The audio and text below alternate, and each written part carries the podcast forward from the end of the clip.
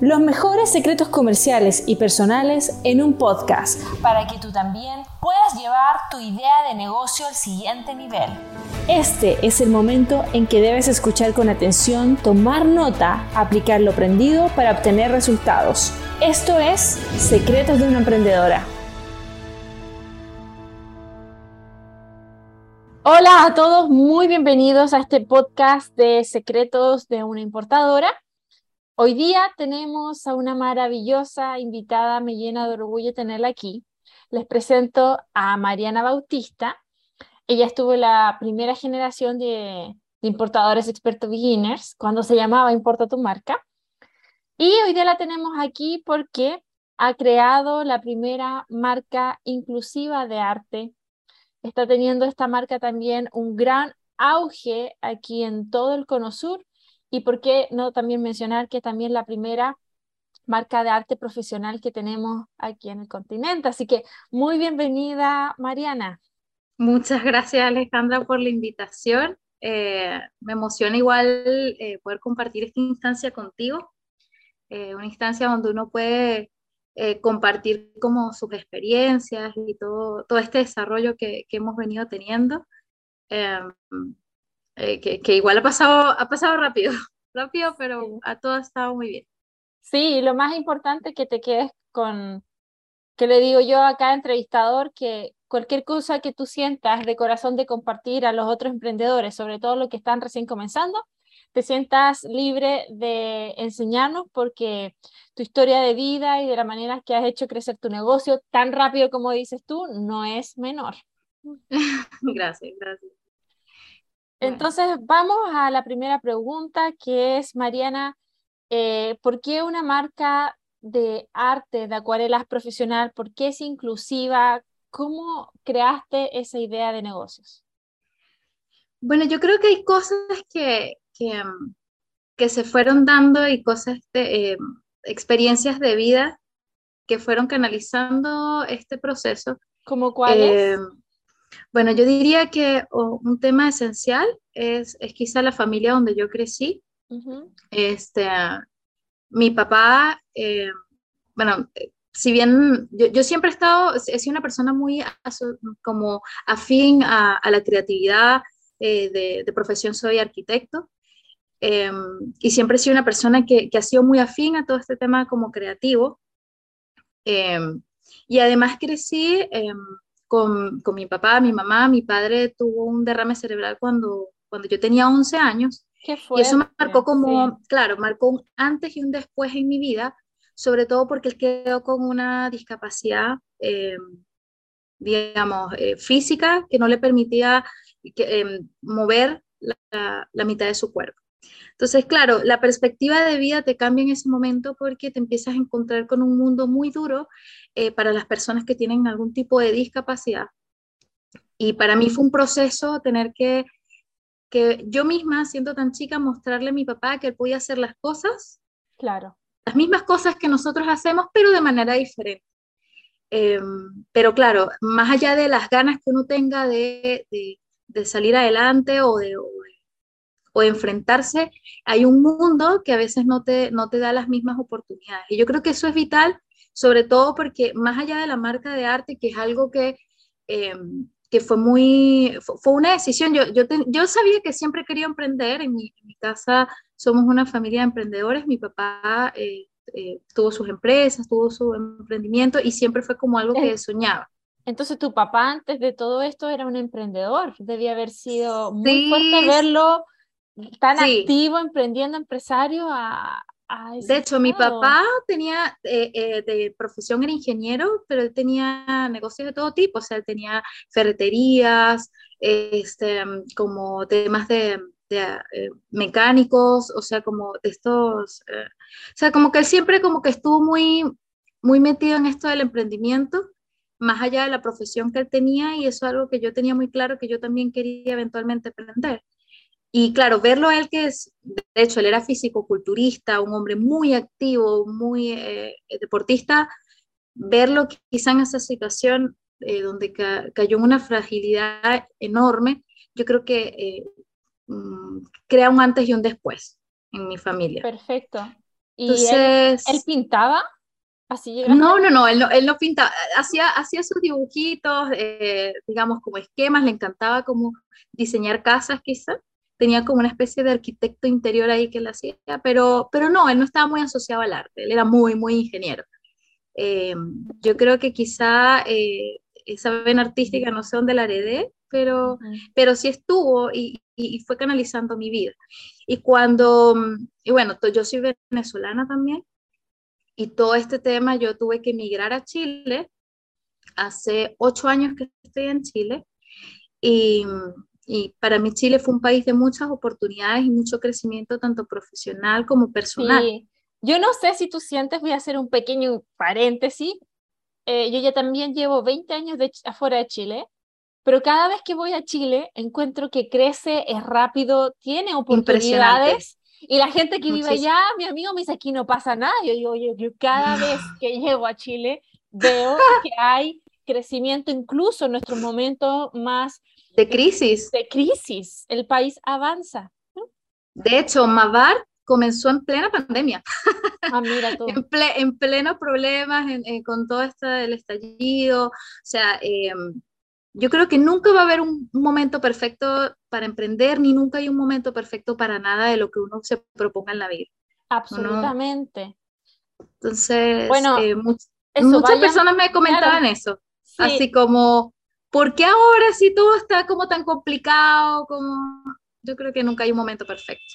Exacto. Bueno, entonces, eh, bueno, yo sé lo que, lo que se siente también tener a alguien así en la familia, de muy, muy, cerca también nos ha pasado a nosotros a nivel de familia. Entonces, llegaste a esta conclusión de que querías dedicarte al arte, pero ¿cómo llegaste al punto de la acuarela y profesional, que eso nunca se había visto? Bueno, em, yo tengo que decir que yo, claro, yo, yo en algún momento empecé como a intentar eh, estudiar un poco mercado, yo empecé como a traer cosas, eh, digamos, no sé, por AliExpress o iba a mayoristas, compraba cosas, vendía cosas, pero como para estudiar un poco mercado, es decir, como para saber un poco qué se vendía más, qué se vendía menos. Yo sabía que yo quería eventualmente para tener una, digamos, una mayor ganancia, yo, yo quería poder importar y yo tenía ya un tiempo ahorrando pensando en que yo quería emprender. Eh, y empecé a buscar como, no sé, bueno, yo, quiero aprender, empecé a buscar cursos, empecé a buscar, eh, em, incluso pensé en estudiar comercio exterior, a ver cómo para, para darme una idea de, de, lo que yo quería hacer. Y me encontré con tu, con tu curso de Importa tu marca, que para mí fue también como, como clave, sobre todo porque creo que pude identificarme mucho, eh, yo soy una persona que valoro mucho la experiencia, o más allá de, del tema académico, que obviamente hay, hay, un valor en el tema académico, pero yo creo que la experiencia eh, es, es, es, vital sobre todo para emprender, sobre todo para, eh, para este tipo de situaciones. Y me gustó mucho tu perfil eh, bueno, porque ya, ya tú has emprendido, eres una persona que vivió en China, eres una persona que, y, y aparte mujer, porque eh, yo creo que es muy importante a veces conseguir personas con las que uno pueda identificarse. Y eso fue lo que yo sentí como, como a la hora de decidirme por un curso. Y claro, para, para mí fue vital decidir irme por las acuarelas porque muchos de tus, de tus consejos era que uno tiene que buscar algo que conozca, algo que, que te haga sentido, algo que te dé un propósito de vida y tú seas feliz haciéndolo. Yo creo que eso, eso fue uno de tus mejores consejos porque, porque al final esto, si bien ha sido mucho trabajo, ha sido muy satisfactorio para mí porque es algo con lo que yo soy afín, con lo que yo conozco. Entonces, ¿por qué acuarelas profesionales? Porque claro, mucho era esa búsqueda de una alta calidad, de una, de, que, es lo mínimo, como dices tú, lo mínimo que uno debe buscar en un producto es la calidad. Eh, y profesionales, porque claro, yo buscaba como eh, la mayor calidad, el mejor estándar de fabricación y, y claro, había también un conocimiento previo de, de, de, este como camino de yo ir buscando pigmentos, de yo ir buscando un poco de, la calidad que yo quería. Entonces, por eso terminamos peleándonos o, luchando por ir a, una calidad profesional y además darle este valor agregado que era buscar crear entornos inclusivos. Sí, efectivamente, Mariana, qué bueno que, que toda esa parte del curso que yo encuentro que lo que nos marca la diferencia con el resto es que nosotros le enseñamos a reconocer a cada persona que tiene un negocio por sacar adelante. No importa si hay un gusto, un talento, una alegría, un dolor, nosotros podemos lucrar con eso. Exactamente. Exactamente. Entonces, Mariana, pues con tu historia de vida, con lo que aprendiste en el curso, conectaste, encontramos lo que nosotros aquí en la academia decimos la economía de ámbito. Y este Chile estaba en un proceso muy especial, en plena, mm, se puede decir, estallido, pandemia. Estallido, pandemia. Y tú ahí quiero emprender. ¿Cómo fue eso? ¿Qué es lo que viste tú? Porque, como dicen aquí la gente en México, ¿cómo te aventaste? A ver, mira, pasa que, mm, que no sé, yo, yo nací en, en un país en crisis. Todo el tiempo he estado en crisis. De hecho, creo que los únicos años donde no había estado en crisis eran esos primeros cuatro años que yo estuve en Chile, así que una crisis más, una crisis menos era lo que yo siempre he estado acostumbrada.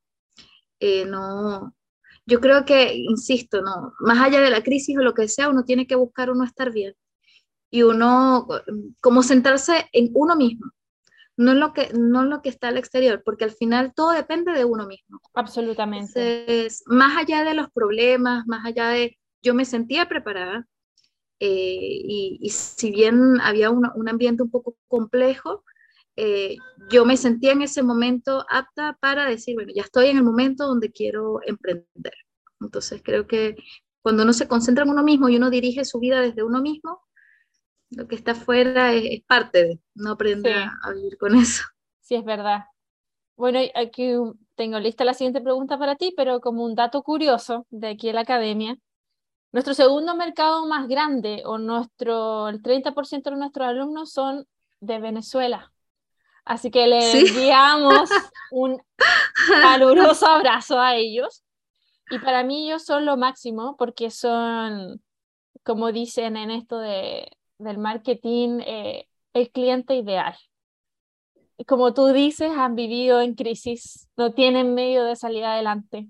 Son excelentes alumnos, son excelentes alumnos, se la rebuscan para llegar, eh, y muchos de ellos me dicen, estoy en el curso y tengo un trabajito aquí em, emprendiendo en Chile, son lo máximo. Es, Igual, es, decir, yo, yo estaba, eh, de, hecho, con mi trabajo, yo, yo tenía, o sea, tengo una empresa de arquitectura, porque, claro, y además estaba trabajando, eh, digamos, tenía mi empresa de arquitectura más un trabajo contratada, y aún así decido, porque yo creo que eso me dio seguridad, porque al final Mavar no, no, era que yo necesitaba Mavar para sobrevivir, es decir, mis ingresos venían por otro lado y eso te da cierta tranquilidad. Me explico, como para tú decir, bueno, eh, salga todo bien o salga todo mal, igual mi vida sigue estable por otro lado. Yo creo que, que de hecho el modelo de negocio que tú das es ideal para este tipo de situaciones donde uno quiere dar ese salto eh, porque porque tú puedes hacerlo, por lo menos Mavar, eh, sus canales de distribución son eh, Marketplace, eh, nuestra página web, distribuidores ahora que se están incluyendo en, en Chile. Entonces, claro, igual no es un tema como que me, como que me haya invalidado mis otros trabajos. Entonces, eso es, es esencial para empezar. Claro, hay que ir online y ahí puede servir. Y para ir cerrando esta primera parte de la entrevista, eh, para ti, ¿cuáles son los puntos más importantes para encontrar una idea de negocios? Yo creo que, que primero tiene que haber un tema como, como un propósito, porque eh, cuando tú buscas más allá del negocio, buscas algo en lo que tú quieras, eh, algo en lo que tú quieras marcar diferencia, algo en lo que tú quieras llenar un dolor que tú quieras sacar. Yo creo que cuando uno consigue eso, eh, yo creo que ya ahí empieza tu idea de negocio, porque tienes un motor. Más allá del tema del negocio, tienes un motor que es ese propósito. Eh, para mí el propósito era, no sé, llevar el arte a las personas, hacerlo asequible a las personas, independientemente de su condición, entonces, claro, hay, hay como un motor detrás, muy fuerte.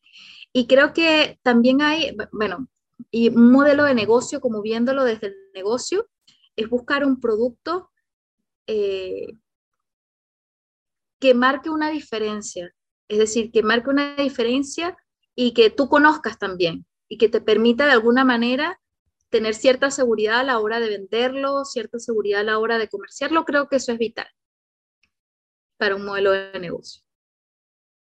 Sí, perfectamente. Bueno, eso es lo que creo yo también.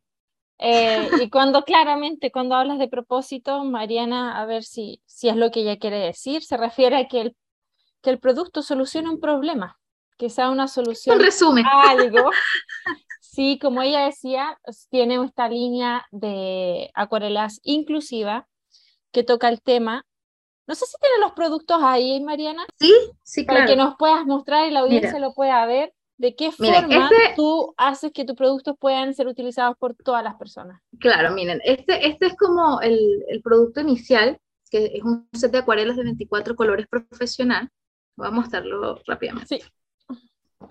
Em, esto viene, viene así, viene con un pañito. Voy a mostrarlo un poco.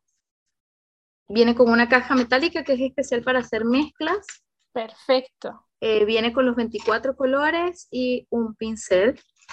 Em, pero mi tema, como mi propósito era de alguna manera crear entornos inclusivos y permitirle a todos que, que el arte les llegara, eh, combinado con un poco mi carrera, eh, empezamos a diseñar estos adaptadores.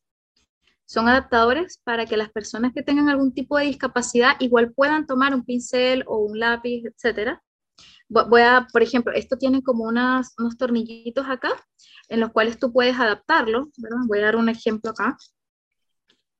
Entonces, claro, tú colocas este, este pincel acá. Entonces, por ejemplo, esto es ideal una persona que tenga problemas de motricidad fina. Hay personas que no pueden hacer estos movimientos o no pueden tomar un lápiz así, pero sí pueden sostener esto. Entonces, esto le permite a personas o incluso personas que tienen artritis, personas mayores, que les cuesta sostener algo, este, este adaptador es ideal para este tipo de personas.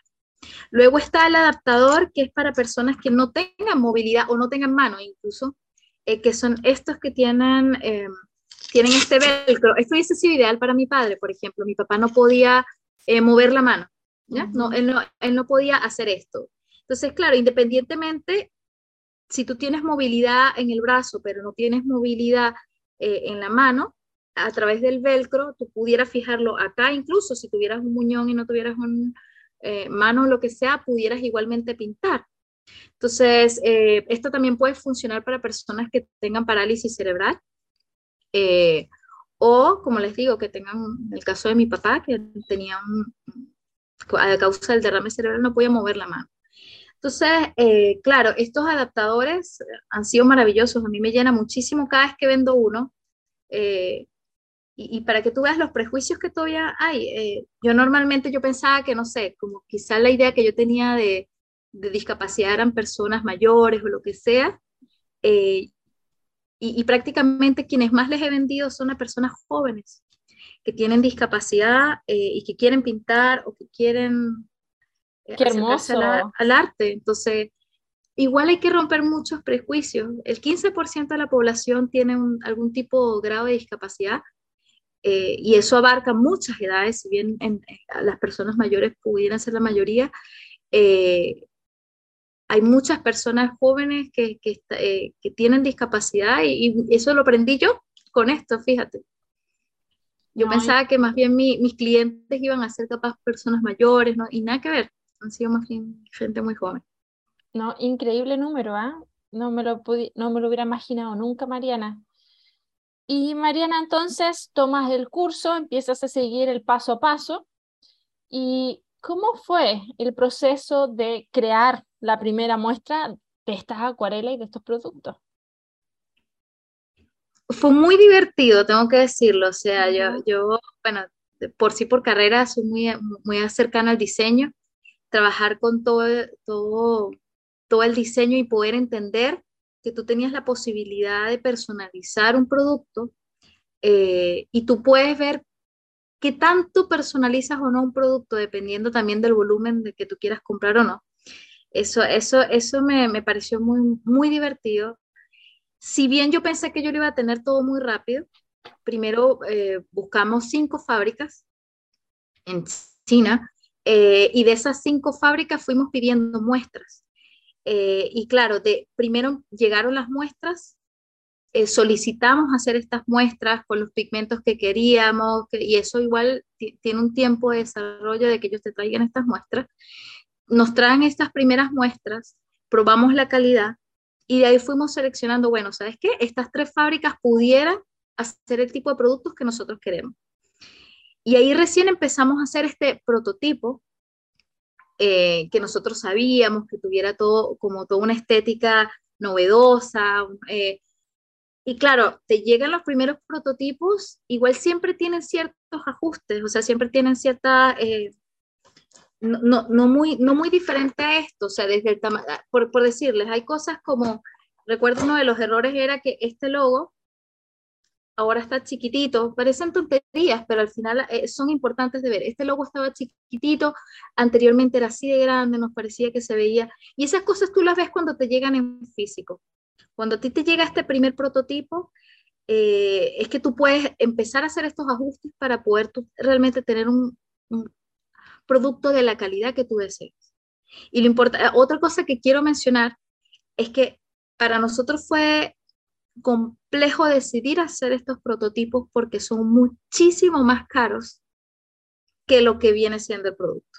O sea, si este producto cuesta 60 dólares, por decirles, este, eh, la cajita esta, de este set de la cuesta 60, eh, una muestra puede salir en 380 dólares, 600 dólares, 800 dólares, dependiendo.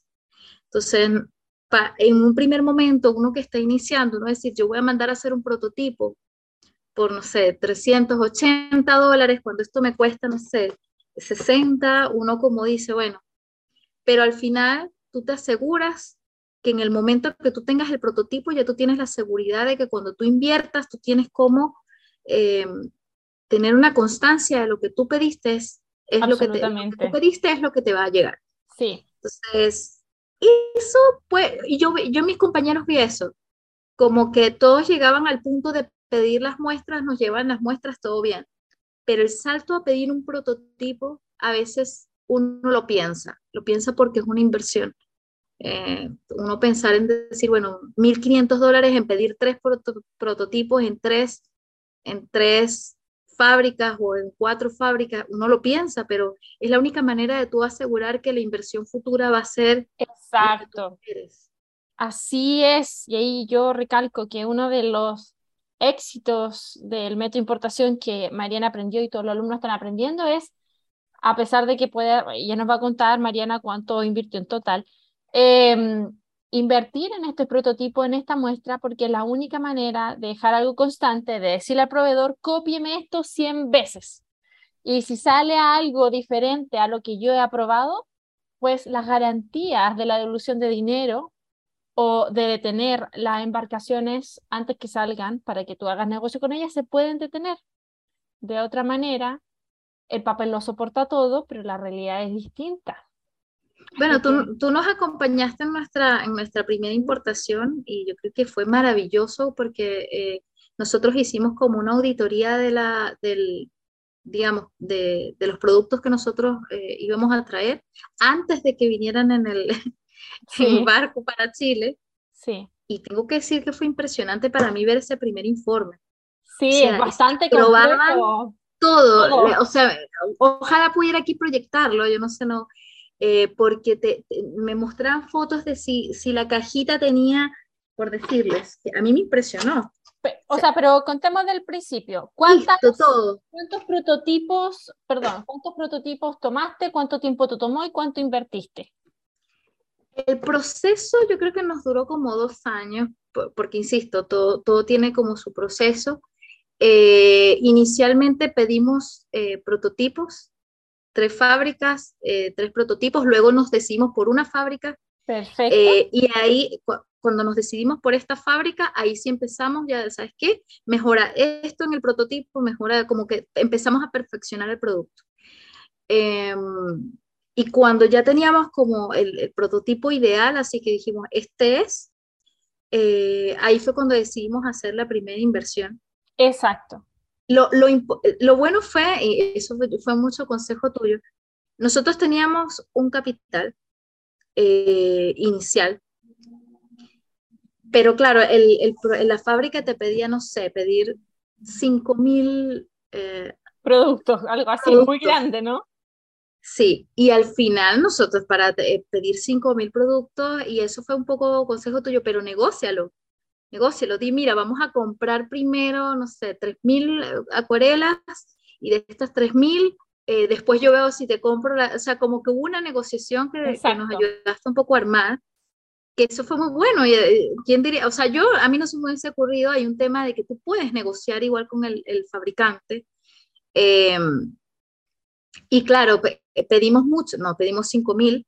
Eh, y tuvimos esta primera inversión. Yo tengo que decir que si bien teníamos el dinero para hacer esta primera inversión, la mitad de lo invertido lo pedimos en un crédito, como para no descapitalizarnos, no, no, lanzar todos nuestros ahorros, pedimos un crédito y nos quedamos igual como con cash en la mano para cualquier imprevisto que pudiera haber.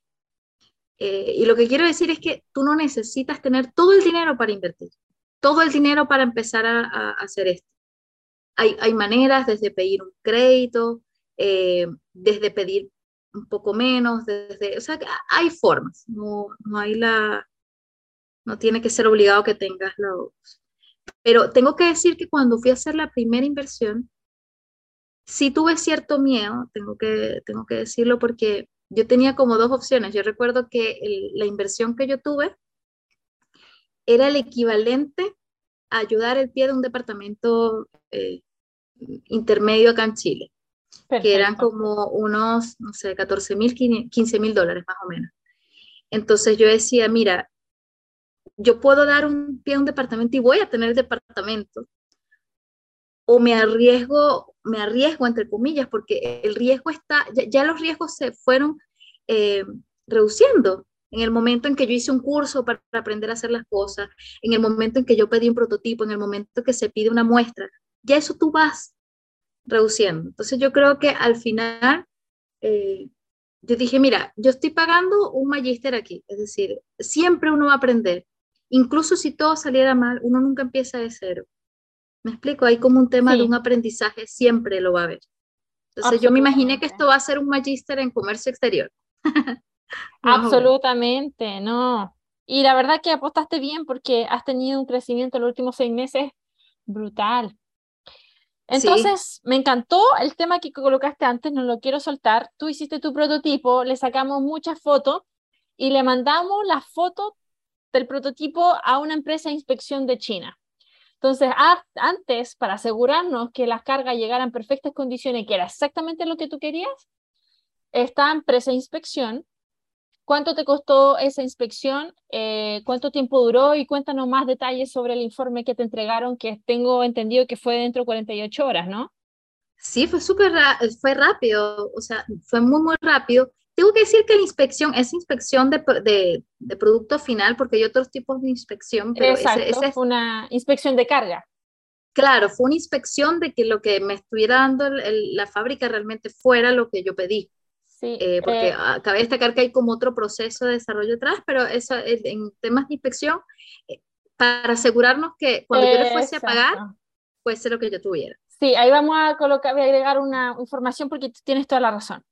Mariana contrató un sistema de inspección de carga que básicamente van antes de que ella pagara el último balance final a la fábrica, antes de retirar los productos de la fábrica que se fueron a puerto, para que ellos abrieran, no me acuerdo si era el 5 o el 10% de las cajas al azar y que pudieran ver así de forma al azar si todos los productos venían bien o mal. Y ahí hicieron como el test. Sí, mira, esa parte para mí fue espectacular porque quedé impresionada con la calidad de inspección que se hizo. Yo, y esa, esa última inspección fue una que contraté que viene por Alibaba y no, no me costó tan caro. Recuerdo que fueron, no sé, como 150 dólares. Sí, exactamente. 180 dólares, un tema así. No, no fue mucho en comparación a la carga, no recuerdo bien exactamente qué, eh, por, no sé si era un porcentaje del, del monto o no sé, pero era un porcentaje. Era un no porcentaje, eh, no, es fijo, una carga menor a un contenedor eh, para los volúmenes que tú tenías eran exactamente 150 dólares y habrían el 10% de las cajas al azar. Eso, entonces, no, no, era muy caro, pero valía, yo les digo, vale la pena, porque cuando me entregan el informe, o sea, pesaron todo, midieron todo, me mandaron fotos, yo creo que de absolutamente todo. Yo, yo voy a mostrar, esta, esta muestra yo la guardé de recuerdo del primer lote que, de, que está es. Y, y es, es, impresionante porque me mandaban fotos, yo no sé si alcanzan a ver que esto tiene aquí un pequeño rasguño. Sí, sí, sí. Bueno, me mandaban fotos de este rasguño, ¿ok? Con una regla al lado diciéndome el, el, tamaño que era, eh, si tenía una bolladura la caja, si tenía, no sé, se abrieron cada pastilla. No, para... hay que mencionar y hay que mencionar que estas fotos las toman con una super cámara, un super zoom, y tú me decías, Alejandra, viene todo mal. Yo le digo, no, si ellos son exagerados para revisar. No, de más, pero es que, es que es un tema, y entonces, claro, yo veo el primer informe que me llega y me dice, falló el informe, así, fail, y yo, ¿qué pasó? Te, lo juro, yo, me quedé así como impactada, y tú me decías, no, tranquila, porque eso te sirve para negociar, para negociar si tú aceptas esto, si la devuelves, sí, ¿qué vas a hacer? Entonces recuerdo que empecé como a, ver el tema y el único problema que nosotros tuvimos en esta primera importación fue que habían algunas cajas que venían con pequeñas abolladuras o pequeños raspones. Y obviamente e, era un tema tan pequeño, tan eh, imperceptible, o sea, de verdad tú ves la es una cuestión imperceptible, pero igual me ayudó a negociar y desde la fábrica me dijeron, ¿saben qué? Te vamos a mandar tres cajas de estas, de estas cajas metálicas así. Te las mandamos por si tienes algún problema, tú puedas reponérsela al cliente. Maravilloso. Em, y claro, eso a mí me dio tranquilidad, en el sentido de, bueno, si hubo algún problema y algún cliente me dice, mira, esta cajita vino abollado, lo que sea, yo tengo cómo reponérsela y, y así me quedé tranquila. Entonces, pero en términos de, de, la acuarela, de su calidad, todo estaba tan impecable que, que ha tenido un excelente recibimiento en Chile y ahora en varios países también. Entonces, ha estado muy bueno. Bien. Entonces, para cerrar esta sección de manufactura e ir al siguiente tema, ¿cuáles son tus consejos para las personas que van a empezar a invertir en una cantidad mayor creando sus su productos en el proceso de manufactura? ¿Qué consejos les das? ¿Con qué, con qué se tienen que quedar ellos? Mm, yo creo que hay, hay dos cosas eh, esenciales. Uno, buscar asesorarse, porque eso te da tranquilidad. Perfecto. Eh, yo creo que así como uno, uno tiene que confiar en uno mismo y uno tiene que saber que uno no lo sabe todo tampoco y que uno pueda asesorarse. Yo creo que para mí eso fue vital porque me dio seguridad a la hora de invertir. Eso yo, yo lo aconsejaría. Es bueno invertir en uno mismo es bueno asesorarse. Eh, yo creo que eh, yo el año, el, hace, el año pasado, yo creo que yo hice, no sé, como 15 cursos de todos lados, de gratuitos, no gratuitos, de aprender de cualquier cosa, o sea, desde aprender de todo, yo creo que es bueno. Ese sería un primer consejo. Y segundo, eh, disfrutar el proceso, disfrutar el proceso y no temer pedir, por ejemplo, un prototipo porque eso es esencial. Además que es un proceso muy bonito. Si bien inicialmente tú dices, ¿cómo voy a gastar yo esta plata en un prototipo? Si me cuesta esto, ¿cómo van a pedir cinco veces? Eso es un proceso esencial que te va a permitir luego poder hacer este tipo de negociaciones que comentamos anteriormente que tuvimos, por ejemplo. Es esencial. Absolutamente. No, lo hicieron súper bien. Aquí no hemos mencionado, pero Jorge también es cofundador de Mavat y él también es, una persona increíble y que te apoya también. Bueno, ha sido parte fundamental de esta empresa, la manera que también él ha gestionado eh, la empresa. Todo ha sido como más la cara pública, pero también él tiene Es que sí, eh, yo, yo, siempre lo obligo a, a, salir un poco de ahí. Él está como el, tras cámaras.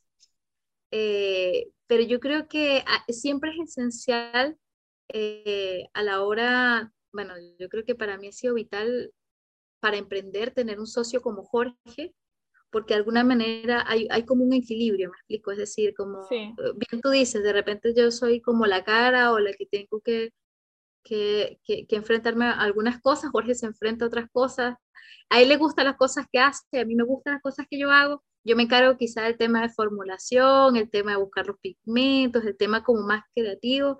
Él anda más como en el tema, bueno, tributario, facturas, que, eh, que, que carga, eh, es mucho trabajo, es mucho tiempo y yo creo que el, poder equilibrar eso hace que esto ha sido esencial, eh, todo este desarrollo de Mava. Absolutamente. Y Mariana, bueno, salió esta importación, llegó a Chile, ustedes se comenzaron a preparar y tuvieron un crecimiento muy rápido en medios sociales, muy rápido en ventas. ¿Y a qué se debió eso? ¿Cuál fue el secreto de lanzamiento de Mavart? Mira, yo creo que hay como varios temas, ¿no? Yo, creo que hay un tema primero de, la, de la, calidad que, que, tiene, que buscamos en el producto que estamos lanzando. Segundo, no, en Chile no hay una, una, una empresa, eh, una marca de acuarelas Mm, profesional o certificada. Eh, y eso, claro, te, abre un mercado que, nosotros vinimos como a cubrir. Y además creo que hemos tenido como todo un desarrollo, yo, tengo que decirlo, para mí el, no es lo mismo vender tú desde un e-commerce, desde, desde una página web, desde un Instagram, a vender tú presencialmente. Yo siempre me he considerado muy buena vendedora pero enfrentarme a, todo este tema de las redes sociales para vender fue, un trabajo que hubo que aprender, un trabajo que hubo que asesorarse. Eso nos ayudó mucho, obviamente, y además enfocarnos en nuestro propósito, porque eso nos permitió, más allá de la venta, crear una comunidad que cree. ¿Cuál es el propósito Mavar? El propósito de Mavar es llevar el arte a todas las personas. Es, es de alguna manera inspirar, y yo creo que nosotros, en, bueno, si ustedes llegan a ver nuestra cuenta en, Instagram, nosotros estamos haciendo streaming de clases de acuarelas, estamos haciendo streaming de, de cómo vender tu arte, de cómo, entonces ya es un tema como, como acercando a las personas de que puedan tener una clase gratuita de arte, de que puedan conectarse con un muy buen producto. De, entonces, más allá del, del producto, es, es, poder estar una hora pintando en un streaming con un artista. Hemos traído artistas, de, digamos, no solamente chilenos, sino de varios países, a que den clases en nuestra cuenta. Entonces, eso nos ha ayudado como a crear comunidad, a conocer personas. Nosotros nos asesoramos también con artistas acá en Chile. De hecho, lo primero que hicimos con el prototipo fue buscar artistas en Chile que pudieran darnos un visto bueno. Y yo creo que eso es vital porque porque primero te da seguridad a la hora de vender y segundo ellos han sido como nuestro, nuestro aval eh, para dar la cara a, a, los clientes. Entonces es, es genial tú poder tener como, como, como de respaldo a, tan buenos artistas en Chile que estamos utilizando nuestro producto y eso ha hecho que otras personas también se hayan animado a, a probar más. Yo creo que ahí es, claro, un, un tema fundamental que Mariana hizo comunidad y sí contactó a muchos artistas profesionales y, eso a mí me encantó, porque no solamente se quedó con su percepción de cómo tenían que ser los productos según ella, sino que también le preguntó a otras personas, ¿qué te parecen los pigmentos? ¿Qué te parece nuestro pincel?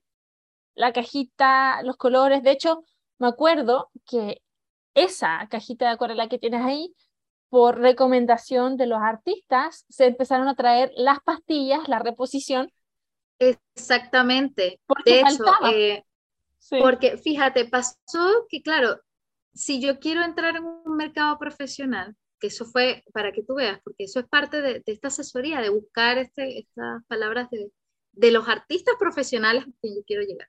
Yo decía, mira, Mariana, nosotros rara vez compramos un set completo, porque a nosotros nos gusta tener nuestra paleta. Entonces a nosotros nos gusta comprar las pastillas individuales. Entonces, eso fue de hecho nuestro segundo producto, que son estas pastillas individuales.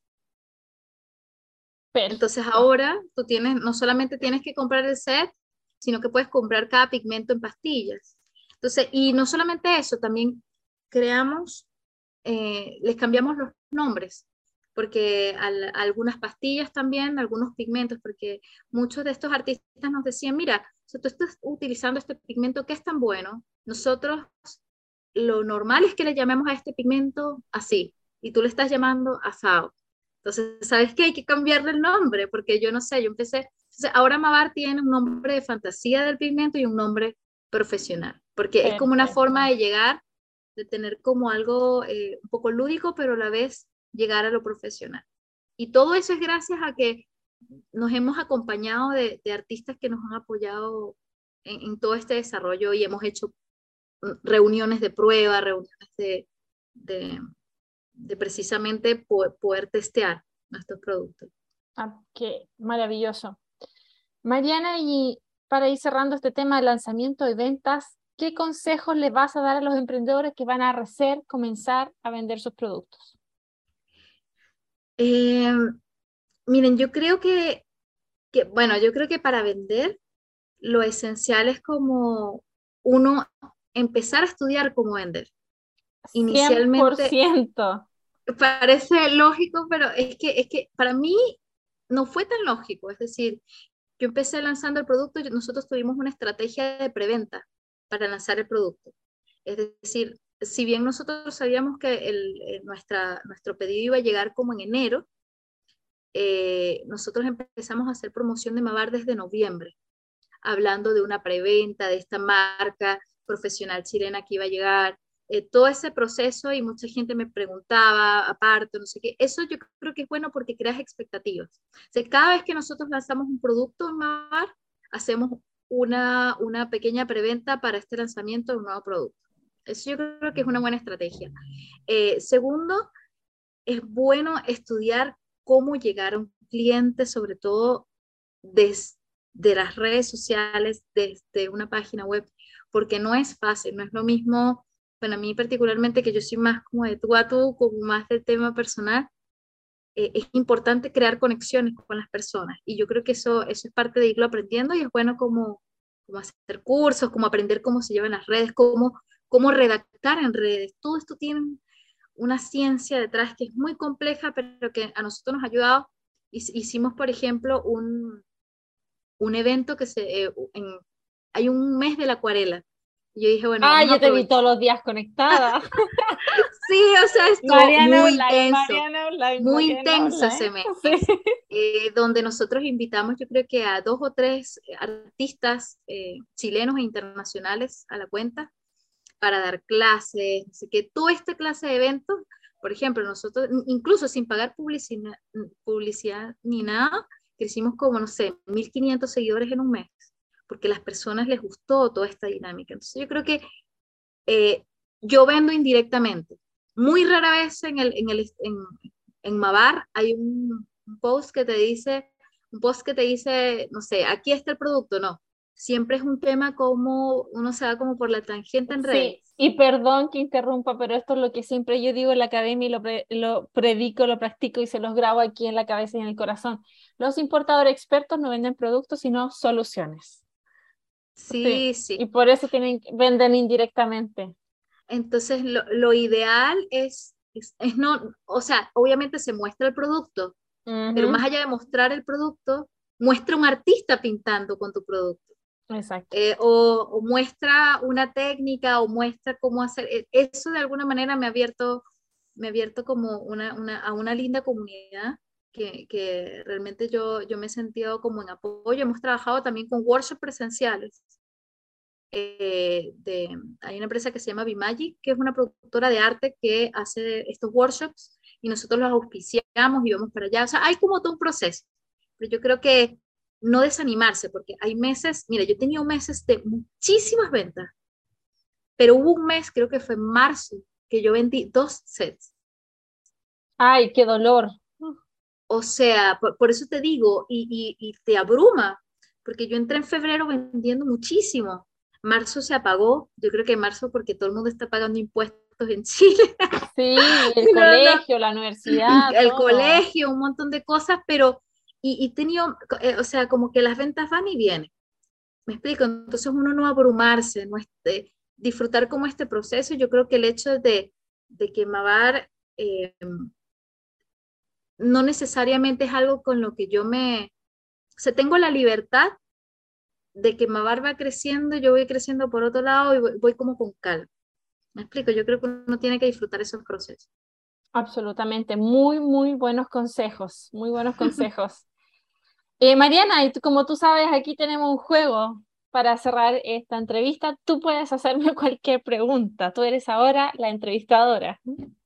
Eh, bueno, yo creo que a mí siempre me, me gusta como exponer a veces como las situaciones difíciles porque normalmente uno siempre se concentra en lo bueno, pero hay siempre como situaciones difíciles que están detrás que es bueno mencionar. ¿Cuál fue así como tu momento más difícil o, más complejo que te tocó vivir como emprendedora o como empresaria? Un poco. Sí, yo creo que hay dos, ¿ah? pero uno fue como en camino a ser emprendedora que el que tú conoces y el que todos nuestros compañeros importadores expertos y alumnos conocen, el momento en que yo tenía 21 años, pasa el terremoto en Chile, no podía seguir estudiando y que tuve que ir a buscar una mejor vida al otro lado del mundo fue muy difícil. Ese es uno, porque sufrí de soledad, uno a los 21 años no tiene la capacidad económica de ahora, estaba literalmente a dos horas de diferencia en mi familia, un país nuevo, comida nueva, no conocía a nadie. Idioma nuevo, idioma nuevo, cultura nueva, universidad nueva. O sea, yo esos tres primeros meses ni recuerdo cómo sobreviví porque el cambio fue muy fuerte para mí. Y el segundo es el, no lo he hablado tanto de los entrenamientos gratuitos, pero fue hace dos años atrás, antes de que yo empezara con esto de dedicarme a ser profesora.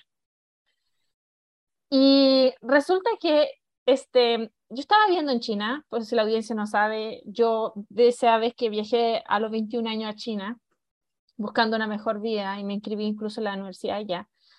E, es, ese viajecito duró 12 años. ese viajecito duró 12 años y en el 2020 iba camino a, a, Chile a ver a mis papás, como siempre, dos semanas al año, tranquilamente y estaba recién los primeros brotos de COVID. Y pues se imaginarán que yo estaba muy bien instalada para allá, tenía mi casa, si bien arrendaba, tenía toda una vida, amigos, novios, todo lo que ustedes se pueden imaginar que uno puede tener en 12 años. Claro. Y fui a ver a mis padres, eh, hago una escala en Estados Unidos, me quedo una semana, llego a Chile dos semanas más tarde y cuando yo llego, pues la situación en China se hace insostenible y mandan a cerrar las fronteras de tiempo indefinido. Y yo digo, ¿cómo así? Y yo venía solamente con una maleta chiquitita de dos semanas. Y ahí dice, sí, no, es que está, esto va para pandemia mundial, no es como de las pandemias que ha tenido China, que duran un mes y que no podemos controlar, esto se viene grave.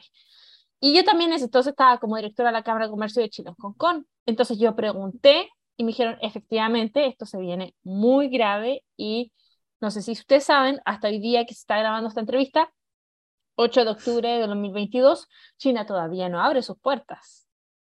Sí, no sabía eso. Entonces yo, con una maletita, literalmente un computador, dos pantalones, tres calzones, cuatro poleras, digo, no puedo creer lo que está pasando, perdí todo lo que tenía en China. La casa la devolví, las cosas las tuve que regalar a moco tendido llorando por el teléfono para que mis amigos fueran a buscar las cosas. Y en ese momento en donde yo pierdo todas las cosas como materiales, ahí yo me pregunto que, qué me hubiera gustado yo hacer antes. Ahí ya estaba, a ver, se puede decir, van a decir, eh, qué frío lo de Alejandra, pero realmente uno se apega al imán que tiene del viaje en el Claro. sí. Yo creo que, que, sí, yo te entiendo mucho. Es decir, uno que migra, que tiene que meter su vida en dos maletas, es muy difícil. Sí, entonces en ese momento mm, sentí el apego material que tenía a las cosas. Gracias a Dios tenía ya la, los conocimientos para salir adelante económicamente, pero fue un torbellino emocionalmente. Y una de las cosas que yo me dije, si tuviera que empezar de nuevo, que es lo que haría, sería ser profesor. Y ahí, ah, con esa experiencia, con la empezada desde cero, abrí la Academia de Importaciones. Y ahí eso me hizo resignificar mucho mi dolor, porque no solamente le podía explicar a la gente cómo importar, sino lo que ustedes también aprenden en la academia de salir adelante y transformarse personalmente. Es que, es que, mire, yo creo que de los momentos más difíciles, por eso yo siempre me gusta preguntar mm. precisamente eso, de los momentos más difíciles es donde uno, uno tiene como, en realidad nunca hay opción, uno tiene que salir adelante ya, pero, pero ahí es donde uno se fortalece enormemente. Entonces, hay, hay una Alejandra antes y hay una Alejandra ahora. Y, Totalmente. Y lo mismo yo creo que, que muchas personas, yo, yo creo que los momentos buenos de la vida son buenos porque están los malos y es parte de la vida y eso es importante que existan y que estén, pero aprender de ellos y, y de alguna manera vivirlos también. No, no, queda mucho. Absolutamente. Y mira, fíjate que a mí, gracias a Dios, no, no me dio COVID, pero yo encuentro que mi historia, como la de todas otras personas, les dio. A lo mejor no lo tuvimos físicamente, pero muchas personas perdieron a seres queridos, muchas perdieron, personas perdieron lo trabajo, lo económico, yo perdí la casa. Entonces, de todas maneras, eh, es eso, yo creo que eh, ese momento que fue quiebre para todos. Tú sabes, Alejandra, que aquí en Chile hubo un boom con el arte y con la acuarela a raíz de la acuarela. De, perdón, de la pandemia. De la pandemia, claro que sí. Mucha gente se quedaba en la casa, no podía salir y las personas hacían estas clases online. y, todas las acuarelistas con los que yo trabajo hoy en día me comentan, es que hace dos años no había, ahora hay una comunidad de acuarelistas en Chile, así, enorme, que se juntan a pintar, o sea, todos se conocen con todos, todos van a los mismos workshops, todos, todos y todo esto viene dado a que la pandemia los unió en el arte. Entonces, fíjate, de, un momento doloroso, un momento complejo, gente que cayó en depresión, una de mis colaboradoras, de, también embajadora de Mavar, ella estaba pasando por una depresión terrible y a través del arte y en pandemia ha logrado superar su, su depresión. Yo creo que es bueno valorar esos momentos difíciles.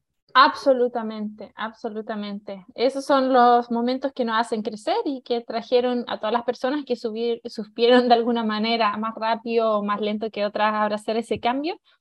Gracias a Dios tienen hoy día una buena situación económica porque trajeron la reinvención. Así que sí, Mariana, qué buena pregunta, muchas gracias. ¿Y dónde te encontramos? ¿Cuál es la página web de Mavar? ¿Dónde te ubica la gente? ¿Dónde te inscribe? ¿Cuál es el Instagram? Mira, depende. Ahorita tenemos, eh, tenemos la alegría de decir que vamos, estamos disponibles eh, acá en Chile desde la página eh, mavar.cl. Igualmente en redes pueden conseguirnos en mavar.com-bajo. Eh, también estamos disponibles en Argentina. Igualmente en mavar.com ahí tenemos como los proveedores que están en Argentina. Eh, próximamente vamos a estar también en México. Eh, ya estamos disponibles también en Venezuela, también en Mercado Libre pueden conseguirnos allí, igual en Argentina. Entonces, bueno, ahí como cualquier cosa igual pueden escribir directamente a Mavar. Nosotros siempre estamos muy dispuestos a, a responder, a, a, conversar, así que pueden contactarnos sin, sin ningún problema.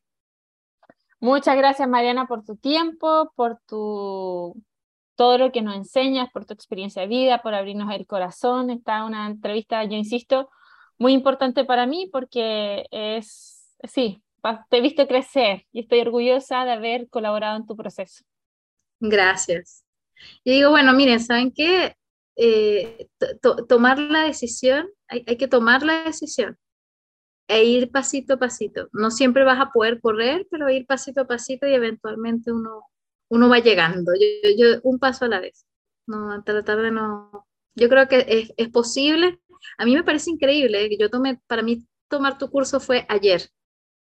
Y, y, ya han pasado, ya vamos para tres años más o menos, ya casi tres años ahora en diciembre. Tres años, dos años en sacar la marca, un año casi desde que se la va.